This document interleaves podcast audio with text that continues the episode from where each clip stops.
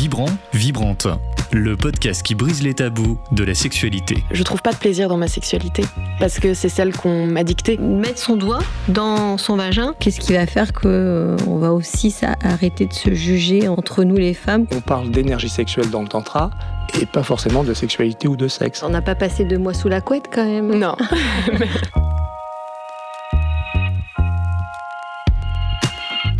les fantasmes. Alors ça fait, je pense, maintenant deux ans qu'avec Carole, nous n'arrêtons plus de parler des fantasmes. On aime vraiment trop en parler. Euh, les explorer, les laisser euh, venir en nous, les accompagner, les partager ou les garder pour soi. On va encore parler de fantasmes aujourd'hui et pour ça, on reçoit bien sûr Annabelle Lee, qui est exploratrice de fantasmes et accompagnatrice de l'intime. Bienvenue Annabelle Lee. Merci Laura, bonjour Carole, je suis ravie d'être là avec vous et euh, ravie aussi euh, d'entendre que euh, vous cheminez avec les auditeurs du podcast déjà depuis longtemps sur les voies de, la découverte de soi et de son univers érotique personnel.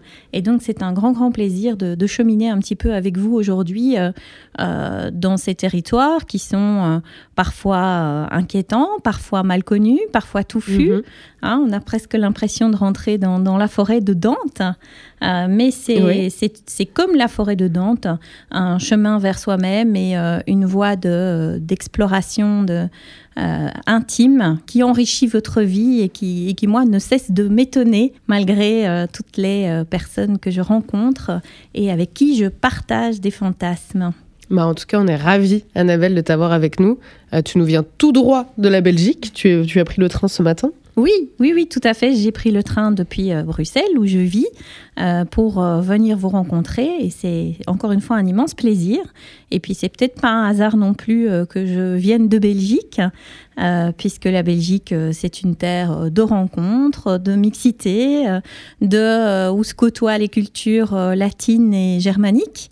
Et donc c'est un, un, espèce de, de, creuset culturel comme ça qui est très prolixe à l'exploration de l'imaginaire et aussi très détendu, ou peut-être un peu plus détendu que le sud de l'Europe, on peut le dire, en matière de sexualité. Et donc tout ça fait un cocktail qui est très propice à, l'exploration de, ces, euh, de ces voies de cheminement les plus intimes. Alors avant que tu nous expliques justement en quoi consiste ce métier, ou ce métier, ou cette, ce métier passion d'exploratrice de fantasmes, Carole, comment tu as tu découvert euh, Annabelle Lee? Oh, bah alors, euh, par un contact. C'était une rencontre. En fait, on en revient toujours au même sujet. Toujours la même rencontre, et c'est surtout que euh, on a commencé à faire un zoom. Euh, puisque temps de Covid, hein temps de Covid et autres, et puis euh, on s'est plus arrêté de parler. Donc ça a duré très longtemps notre zoom. oui, c'est vrai. Parce qu'on Toute une matinée. On avait plein de choses à se dire, malgré que c'était la première fois qu'on mhm. qu'on se voyait. Et puis, euh, et puis, et puis, et puis évidemment. Et puis on s'est rencontrés très vite. Hein, voilà. Parce qu'on a eu envie de se voir euh, en vrai, parce que le, virtuel c'est bien, mais euh, pouvoir échanger c'est encore mieux. Et là aussi, on a continué à parler voilà, on a continué à parler et puis euh, puis il y avait les fantasmes. Tu sais que moi les fantasmes c'est quelque bah chose qui me tout à fait depuis tellement depuis que je te connais où j'en parle tout le temps, j'en parle tout le temps avec mes patients. Euh, même si on avait déjà fait un podcast sur les fantasmes, mais là c'était une autre approche, une autre mhm. dimension, et c'est pour ça que le sujet me paraissait euh, important. Et puis, qui est intéressant, c'est que, comme tu sais, moi j'ai fait ma formation de sexo en Belgique et que ce pays m'a toujours euh, euh, intéressé, intrigué sur cette liberté vis-à-vis de la sexualité, vis-à-vis de, de, cette approche qui est mhm. différente de ce qu'on a en France. Et donc euh, voilà, c'est pour ça que je voulais que Annabelle soit à notre micro pour encore davantage explorer les fantasmes, pour que chaque auditeur se rende compte qu'en fait c'est quelque chose qui va vraiment parler de nous, qui est vraiment sur notre intimité, puisque je vais dire que 90% de ma patientèle, quand je parle de fantasme, ils disent c'est quoi ça? J'en ai pas. Voilà, il y a toutes ces questions encore tabous sur le fantasme. Alors, Annabelle Lee, maintenant qu'on a un peu le contexte de cette rencontre, mais qu'est-ce que c'est euh, qu'être exploratrice de fantasmes et accompagnatrice de l'intime? Mais déjà, comme tu le, comme tu le soulignais, d'abord, c'est une passion. Forcément, c'est pas un métier qu'on apprend euh, sur les bancs de la fac. Mhm. Euh, sur les bancs de la fac, j'ai fait des choses euh, vraiment beaucoup plus classiques. Mais c'est une, un, cet appel à explorer les voies les plus singulières de la sexualité, ça, ça chemine avec moi vraiment, j'ai presque envie de dire, depuis toujours depuis que euh, j'ai eu accès au rayon adulte de la bibliothèque catholique de mon quartier euh, euh, quand j'avais 13 ou 15 ans. je suis vraiment fascinée par la question de, la réalisation de soi dans le désir, dans le mhm. plaisir. Ça, et, quand on ouvre, quand on pose un regard érotique sur le monde, on se rend compte que cette pulsion de vie qu'est la libido, mhm. cette érotisation de, de, de, l'environnement, il est partout. Alors, c'est vrai qu'on pourrait en parler de manière négative parce qu'on sait aujourd'hui que justement, euh, ben, quand, euh, cette, euh, quand on impose sa propre libido aux autres, parfois c'est ben, de trop, c'est dérangeant et il faut pouvoir poser les limites totalement inconditionnelles du respect et, et, et de, de l'individualité de l'autre. Mais quand euh, on accepte de se laisser aussi guider par, cette, euh, euh, par cet appel de l'inconscient, cet appel de la créativité aussi, eh bien, on se rend, on, se rend compte que, on découvre une dimension supplémentaire dans notre vie une dimension que, en effet, euh, toute notre éducation et toute la euh, société autour de nous euh, nous apprend à enfouir, à réfréner. la, la libido, c'est vraiment le, le pouvoir de, de, ces anciennes divinités païennes mhm. que Michelet décrit dans son ouvrage La sorcière en disant voilà, le grand pan est mort. Maintenant, les divinités et leur, leur, leur connexion euh, à, l'inconscient euh, sont morts. Arrive la religion chrétienne, religion euh, rationnelle, religion de l'ordre, la culture romaine également et son, son ordre familial bien connu dans lequel nous vivons encore aujourd'hui. Et donc ça fait 2000 ans que on nous apprend à gommer toute cette part, euh, toute cette connexion à euh, l'inconscient et à la créativité et à la, encore une fois à la pulsion de vie que représente la sexualité. Et donc moi, tout mon travail, c'est de réconcilier mes clients. Ce ne sont pas des patients parce que je, contrairement à Carole qui est sexologue, je ne reçois pas des personnes qui ont des, des problèmes euh, physiologiques ou psychologiques bien sûr, dans les métiers de l'accompagnement, la, psychologie n'est jamais loin.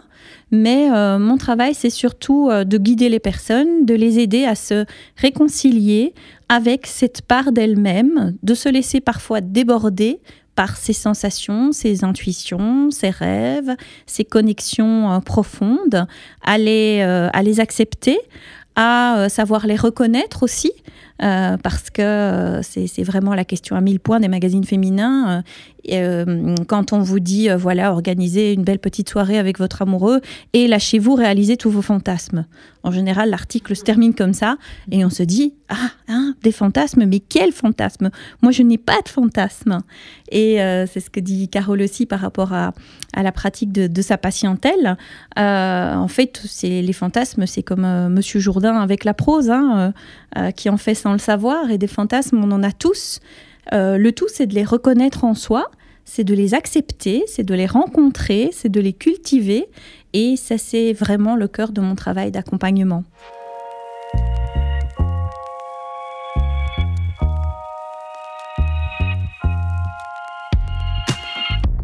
Et alors c'est peut-être ça justement la, la grande question, c'est comment est-ce qu'on libère, je dirais peut-être même, libère ces fantasmes Qu'est-ce qui a un moment, qu'est-ce qui fait qu'on en a besoin?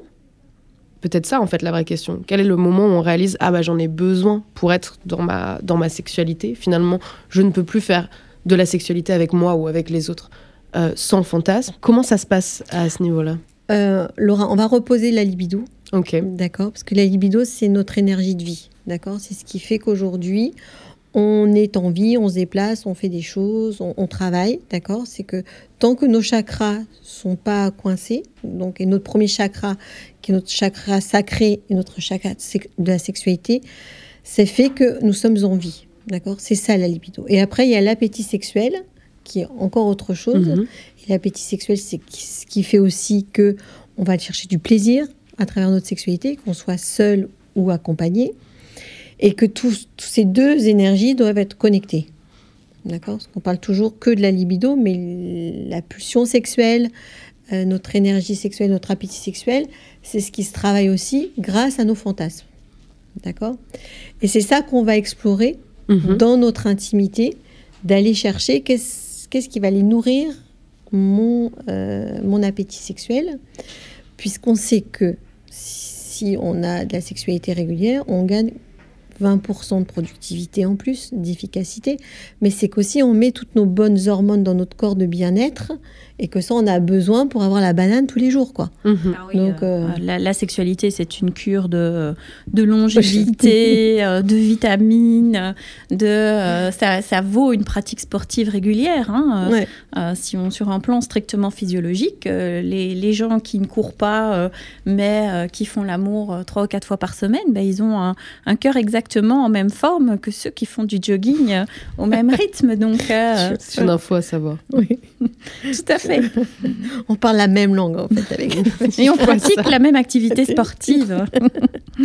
et, et, euh, et donc ça, ça c'est c'est important parce que quand on parle effectivement, quand les gens euh, sont en panne érectile, n'ont pas de, de lubrification, n'ont pas d'envie et tout ça, c'est Mhm. parce qu'ils manquent crucialement de fantasmes. Parce que effectivement, les fantasmes, ça veut dire mais qui je suis exactement?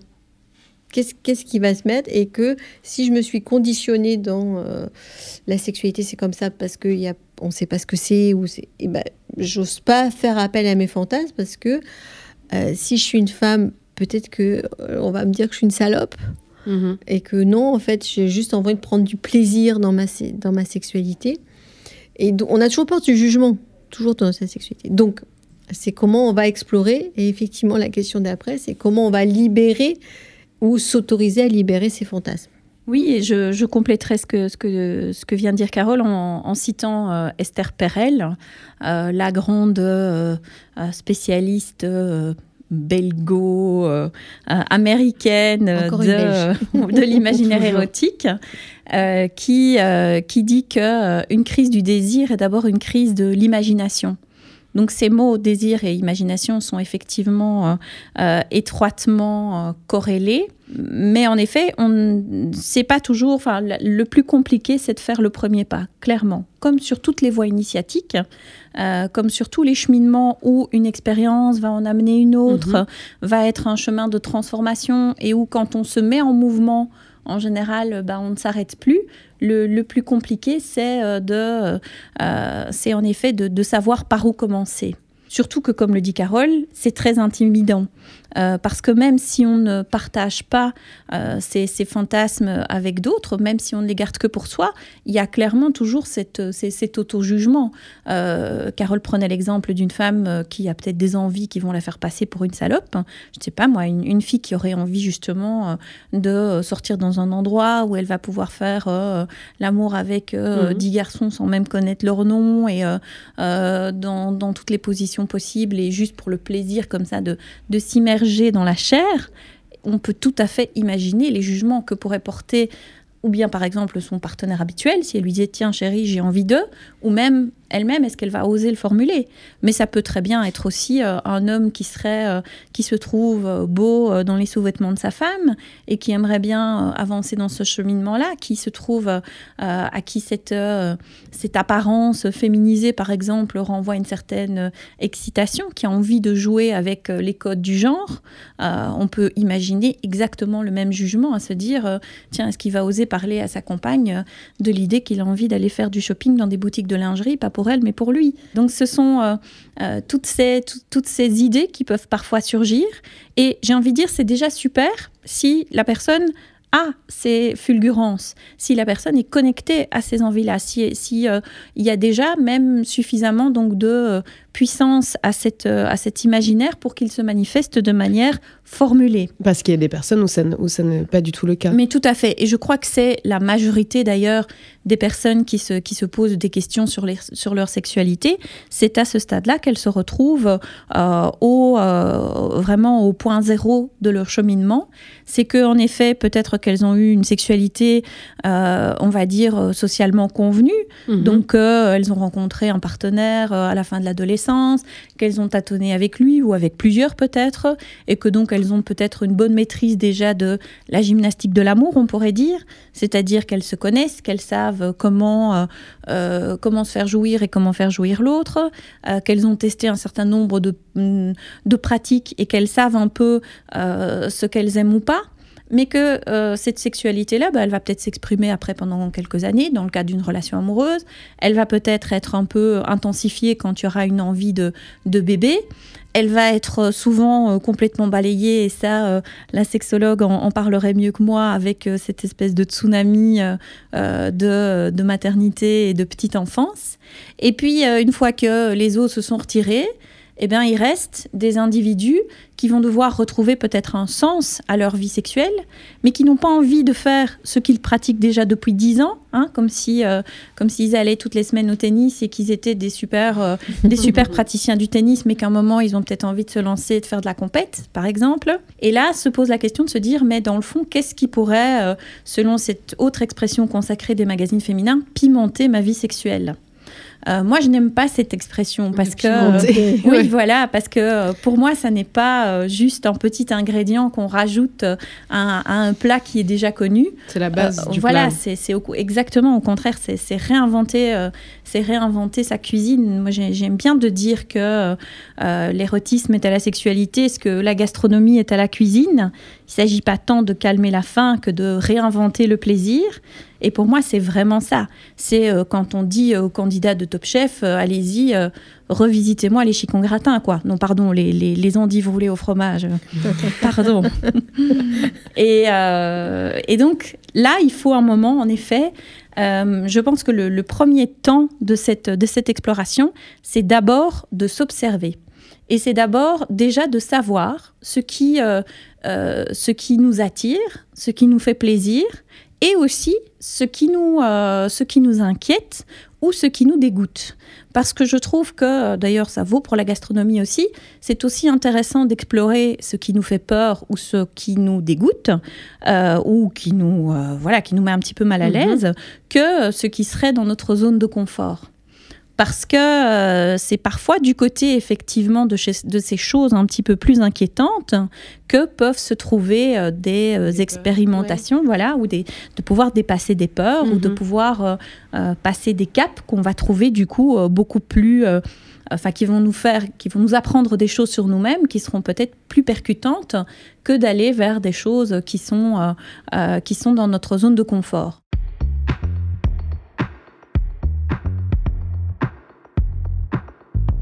Alors comment ça se passe justement quand tu, tu expliquais donc que tu avais des clients et non des patients parce que tu ne prends pas ce rôle-là euh, de euh, psychologue ou de soigner euh, quelque chose qui ne fonctionne pas, un dysfonctionnement. comment est-ce que ça se passe? Les personnes viennent te voir avec une problématique en particulier.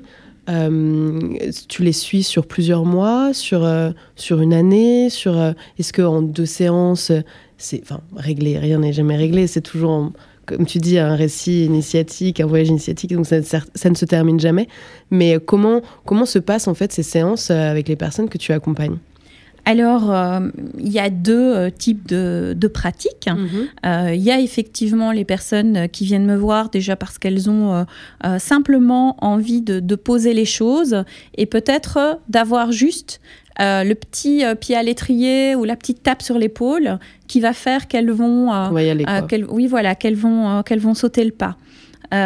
ou qui viennent parce que c'est un peu leur petite bulle, leur moment à eux de parler de choses avec qui qu'ils ne peuvent partager avec personne d'autre. Justement une, attraction pour une personne qui est totalement inaccessible ou entend trop parler de, milieux ou d'expériences que qu'on n'oserait jamais ou qu'on n'a pas l'intention de, fréquenter. Pour certains, cette petite plonger dans euh, euh, cette ouverture à l'univers érotique, j'ai envie de dire, est déjà suffisante pour les mettre euh, en mouvement. Et puis ces entretiens, moi, je ne les mène pas toujours de manière euh, conventionnelle dans un cabinet.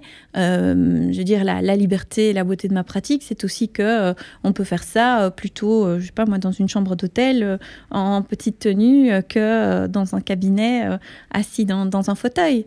Donc, il peut y avoir aussi un, très léger, un, très léger entrebâillement de porte vers un univers sensuel, sans pour autant que les personnes, par exemple, si elles sont engagées en couple et qu'elles ne euh, se sentent pas à l'aise avec le fait d'avoir des relations avec quelqu'un d'autre que leur partenaire, bah, vivent quand même une toute petite expérience légèrement transgressive, mais qu'elles puissent quand même regarder leur partenaire dans les yeux euh, en disant non, non, euh, voilà, je, je, ne te trompe pas, il n'y a personne d'autre parce qu'il n'y a personne d'autre. simplement, on, on, sera dans un contexte peut-être légèrement plus excitant que dans un contexte strictement avec les codes de l'univers du traitement médical. Donc ça, c'est un type de rendez-vous. C'est des rendez-vous qui sont plutôt conversationnels. Et puis, euh, bien souvent, soit après quelques rendez-vous conversationnels ou même directement, les gens viennent directement voir pour ça. Euh, la caractéristique de ma pratique, euh, c'est que ben, elle est plutôt axée sur le coaching et donc sur l'expérience transformatrice. Donc pour moi, c'est très important que les gens vivent des expériences. Et donc je les accompagne ou je facilite ces expériences. D'accord. Et, euh, et, donc, c'est vrai que euh, je mets la main à la pâte, euh, comme, on, comme on pourrait dire. Et en ce sens, j'aime bien le, le double sens qu'il y a dans le mot escorte, parce mmh. que l'escorting, c'est l'accompagnement. Et, et, donc, en effet, ma pratique peut consister aussi à accompagner les personnes dans leurs expériences, à leur proposer des scénarios qui leur conviennent, euh, à tester dans un cadre sécurisé euh, sans qu'elles doivent justement euh, errer dans, un univers un petit peu inquiétant pour trouver une personne avec qui elles vont tester telle ou telle chose. Et, les choses en question, ça peut être très très varié. Hein. Ça peut être tout simplement faire des choses qu'on n'a pas l'habitude de faire. Je, pense par exemple à des techniques euh, enfin, ou des pratiques qui sont euh, relativement anodines, mais relativement tabous, comme euh, tout ce qui est urologie, comme on dit. Mhm. Donc, hein, Golden Shower, je crois que l'image parle, parle d'elle-même. Et donc, ça, c'est le genre de pratique dont on pourrait se dire, bah, oui, ça pourrait aller de soi, et où ça ne va pas de soi, et où donc on peut tester des pratiques comme celle-là. Ça peut être des techniques qui sont plutôt de l'univers fétichiste. Euh, presque tout le monde aura sans doute entendu parler aujourd'hui du shibari, parce que c'est très à la mode. Bien sûr. Cet euh, art du, bondage traditionnel japonais. On avait reçu justement l'école des cordes euh, ah ben voilà. il y a quelques mois. Voilà, et ça c'est une, une pratique qui est un peu à la frontière du yoga, des arts martiaux, mm, et d'une pratique euh, qui peut avoir une dimension érotique, puisque ben, on se retrouve avec une personne qui est euh, immobilisée dans, une, dans les positions euh, que décide son, son encordeur. Et donc, ça, il peut y avoir une dimension érotique au shibari. Et donc, quelqu'un qui viendrait me trouver en me disant voilà, j'ai envie de tester ça avec mon partenaire, est-ce que vous pouvez m'orienter? Ça peut être ça aussi. Et puis, ça peut être parfois beaucoup plus précis, des personnes qui ont des, des, idées de, euh, de choses qu'elles veulent vivre, mais qui ont besoin de euh, quelqu'un d'autre pour les, pour les pratiquer et les réaliser. Et, pardon, excuse-moi Carole, je suis toujours très bavarde. Et ce que je veux rajouter, c'est juste de dire que pour moi, il doit y avoir toujours une dimension d'apprentissage et d'émancipation ça doit amener la personne à euh, cheminer. Euh, c'est vrai que d'ailleurs en général, euh, les touristes ne restent pas chez moi. Il y a beaucoup de curiosité, mais en général, comme je demande quand même à la personne de se mettre en mouvement et de s'investir, ne, restent et ne vont au bout de l'expérience que les personnes pour qui c'est vraiment un enjeu existentiel, on va mhm. dire, et pas juste du shopping comme on dirait au Love Shop s'acheter euh, un jouet euh, ou un déguisement. Tu voulais réagir là-dessus, Carole, justement euh, Oui, oui, parce que sur les, les consultations, c'est que les gens viennent toujours dire euh, j'ai ça comme fantasme, mais c'est mal, ou comment je peux faire pour réaliser ça, ou moi je parle souvent dans ma conférence du libertinage et, que les gens disent, les gens rigolent beaucoup, mais personne ne connaît les codes. Donc à un moment donné, on vient exprimer les codes. Exactement. Voilà, moi je peux exprimer les codes, mais je ne vais pas avec mes patients euh, faire vivre l'expérience parce que c'est ça se fait pas en France déjà puis c'est pas éthique et voilà mais mais en tout cas les gens ont besoin de parler de tout ça les gens ont besoin de, de, de toujours chercher dans la sexualité c'est bien c'est mal il n'y a pas c'est bien c'est mal c'est qu'est-ce que tu vois tu vas explorer et qu'est-ce qui va parler de toi et qu'est-ce que toi tu as envie de, de vivre et de voir qu'est-ce qui t'excite parce que effectivement au bout d'un moment euh, depuis 10 ans 15 ans qu'on est ensemble euh, il faut qu'à un moment donné, on, réinvente, on reconstruise notre vie sexuelle pour retrouver du plaisir, mais on change. L'être humain change. Donc on a toujours besoin de se dire, mais qu'est-ce que je suis devenu quoi? Pour revenir sur cette question de la norme, il y a une petite, ça me fait penser à une petite phrase d'un autre grand penseur de notre temps, Morticia Adams, qui dit à un moment euh, dans, un des films, euh, la normalité c'est une illusion. Euh, ce qui est normal pour l'araignée ne l'est pas pour le papillon. Et donc, euh, c'est aussi euh, questionner avec, euh, avec les personnes qu'on rencontre cette question, de, cette question justement de la normalité. Qui ne doit pas être évidente justement pour des personnes qui sont en relation, puisque les fantasmes qu'une personne peut avoir sont, comme tu viens de le dire, sont complètement différents des fantasmes que le la partenaire a. Mm.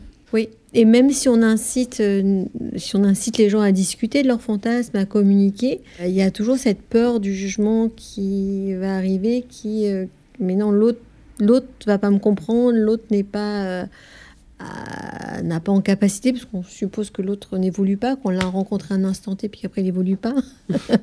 Donc, comment on met tout ça en scène? En fait, c'est des mises en scène, et que je pense que quand la personne un peu le courage, je mettrais ce mot-là d'Alex. Ah, tout à fait. Je crois qu'il y a une question d'investissement à un mmh, moment, de, de, prise en main, d'empowerment de, son euh, mmh. de son destin sexuel, clairement. Voilà, c'est ça. C'est qu'on a, on va chercher ça. Et eh ben, on va aussi voir quelque chose de différent de soi et qui est à la découverte, un peu comme on avait discuté avec Axel sur son intimité. Bien sûr. On va à la découverte de qui on est vraiment. Tout à fait. Et pour moi, un couple pour reprendre l'idée du couple, euh, qui euh, aurait euh, justement peut-être réussi son cheminement sexuel, ce serait justement un couple qui aurait réussi à maintenir ce dialogue sur l'identité profonde de chacun dans lequel chacun des deux membres du couple euh, serait parvenu, au bout justement de 10 euh, ans, 15 ans, 20 ans de, dialogue, à se connaître vraiment intimement et à être capable d'exprimer ses attentes personnelles. Et en effet, ça peut peut-être amener à ce que chacun ait des attentes qui soient différentes, et même fort probablement, et donc arriver à cette maturité que euh, chacun puisse vivre ce qu'il a envie de vivre ensemble et séparément.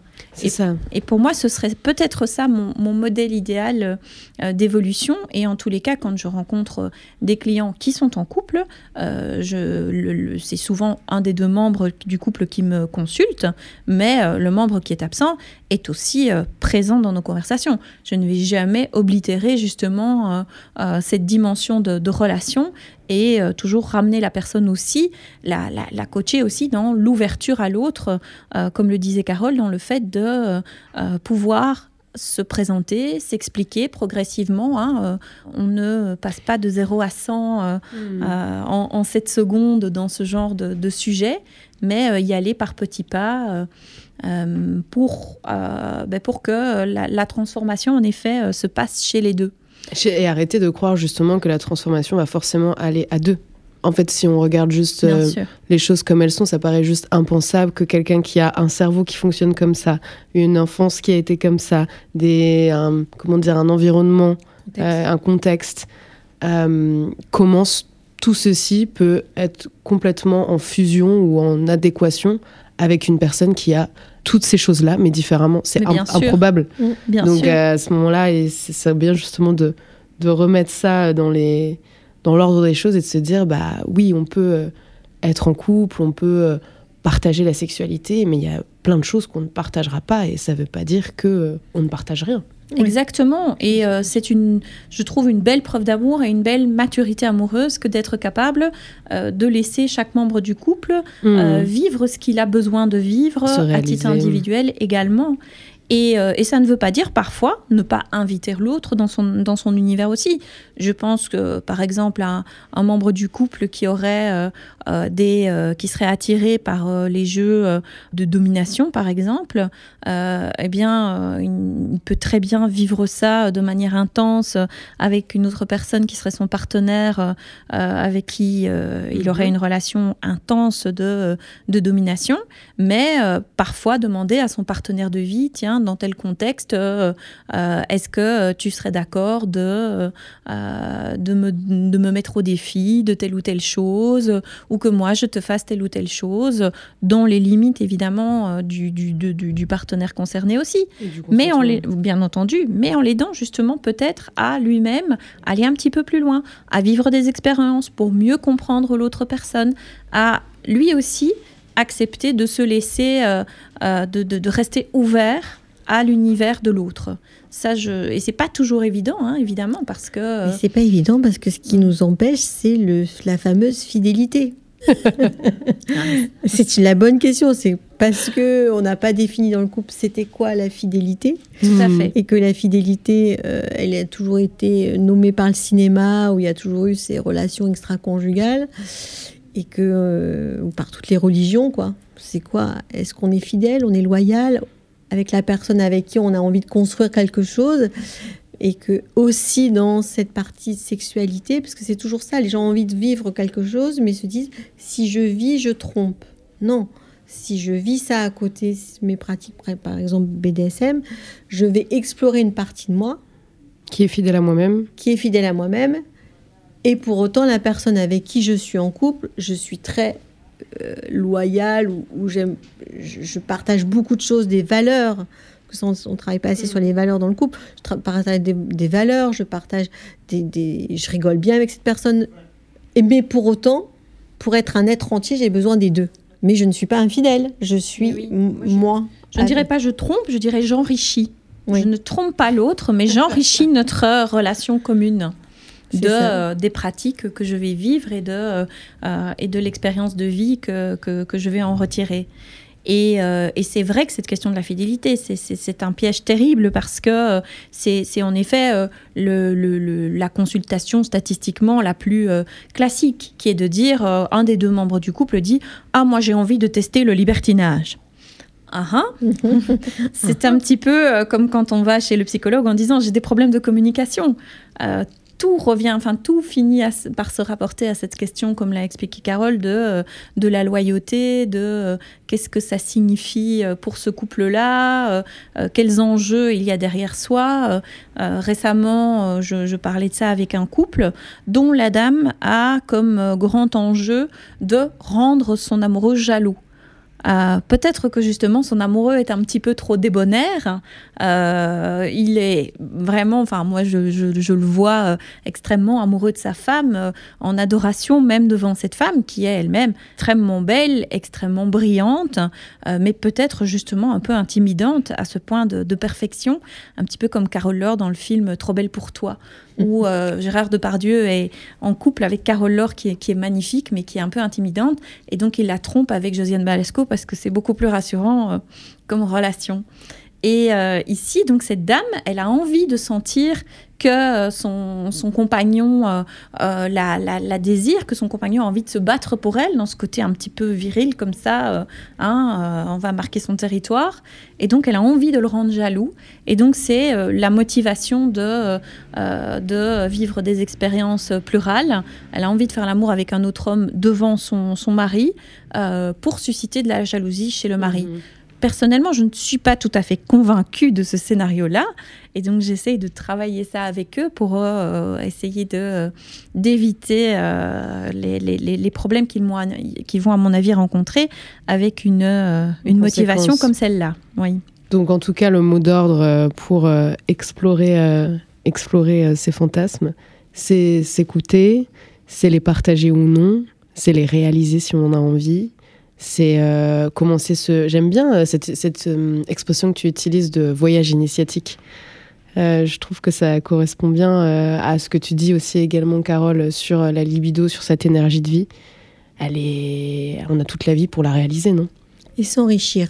Et s'enrichir. Ce mot s'enrichir de toutes les expérimentations qu'on fait dans la vie, parce que on change de métier, on s'enrichit, on apprend des nouvelles compétences. Et pourquoi on dirait pas que aussi dans la sexualité, on s'enrichit à chaque fois d'aller expérimenter, d'aller voir ce qui se passe autre part et de gagner en, assurance, en, connaissance, en, confiance, en soi, en estime de soi. Et eh ben, ce sera le mot d'ordre alors pour nos auditeurs, nos auditrices. Merci beaucoup, Annabelle Lee. Tu veux rajouter quelque chose Oui, je voudrais rajouter quelque chose parce que je trouve que quand on appréhende la vie sexuelle sous cet angle-là, en fait, on est complètement à rebours, encore une fois, des, euh, des clichés sociaux mhm. qui voudraient que euh, on soit à l'optimum euh, de sa vie sexuelle quand on a 20-30 ans, qu'on est beau, jeune, plein de fougue, et puis qu'après, ce ne serait qu'une longue déchéance. Alors qu'en réalité, moi, pour moi, c'est tout le contraire. Euh, justement, je pense qu'on peut euh, justement monter en, en compétence, en intensité, euh, en authenticité tout au long de sa vie. Et moi, j'adore les partenaires qui ont 20 ans de plus que moi parce que ils ont justement, en général, ils sont beaucoup plus libres avec eux-mêmes et, ils ont des choses passionnantes à, à, à partager et, à vivre. Et donc c'est vrai que j'aime bien aussi le côté un petit peu euh, anti-système, on va dire, mhm. de euh, prendre en main euh, sa vie fantasmatique, parce que, encore une fois, c'est échapper à ces carcans et à ces codes et à ces références qui nous sont imposées et qui nous plombent tellement. Ben, merci beaucoup, Annabelle Lee, et à très vite pour un nouvel épisode. Merci Laura. C'était Vibrant, Vibrante, un podcast de Grande Contrôle en partenariat avec le magazine Cosette.